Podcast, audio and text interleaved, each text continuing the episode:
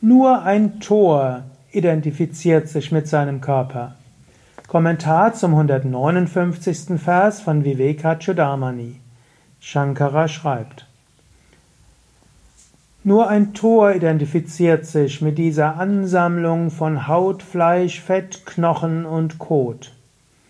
Wer aber prüfend überlegt, erkennt sein eigenes wahres Wesen, verschieden vom Körper, als die höchste Wirklichkeit. Er hämmert uns das geradezu ein. Die letzten Verse gehen ja immer um das Gleiche. Und ich will gerade mal schauen, wie es im nächsten Vers, auch die nächsten Verse, geht es wieder darum, dass du nicht der Körper bist. Immer wieder will er uns das sagen. Ich konnte fast überlegen, will ich das wirklich jedes Mal lesen? Ja, es ist gut, das zu lesen und es ist jeden Tag gut, sich das bewusst zu machen.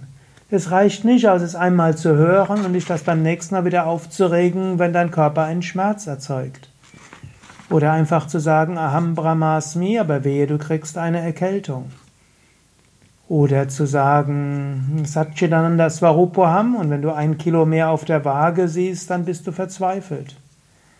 Du bist das unsterbliche Selbst. Beobachte öfters den Körper. Da ist die Haut, da ist Fleisch, da ist Fett, da sind Knochen. Und letztlich, das alles endet im Kot. Und auf gewisse Weise, du isst Nahrung und du transformierst die Nahrung in Kot und teilweise ist es vorübergehend dieser Körper. Das, was du isst, ist vorübergehend vielleicht ein schöner Körper, aber es endet alles in Kot und Urin und Schweiß und Haare und abgeschnittene Nägel.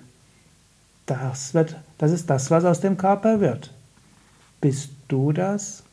Nein, du bist es nicht. Du bist die höchste Wirklichkeit, eins mit der höchsten Wirklichkeit. Sage dir das immer wieder. Du könntest auch sagen, auf der einen Seite spüre ich jetzt meinen Körper und er fühlt sich vielleicht gut oder schmerzhaft an. Und in der Tiefe meines Wesens bin ich Sein, Wissen und Glückseligkeit, reine Freude,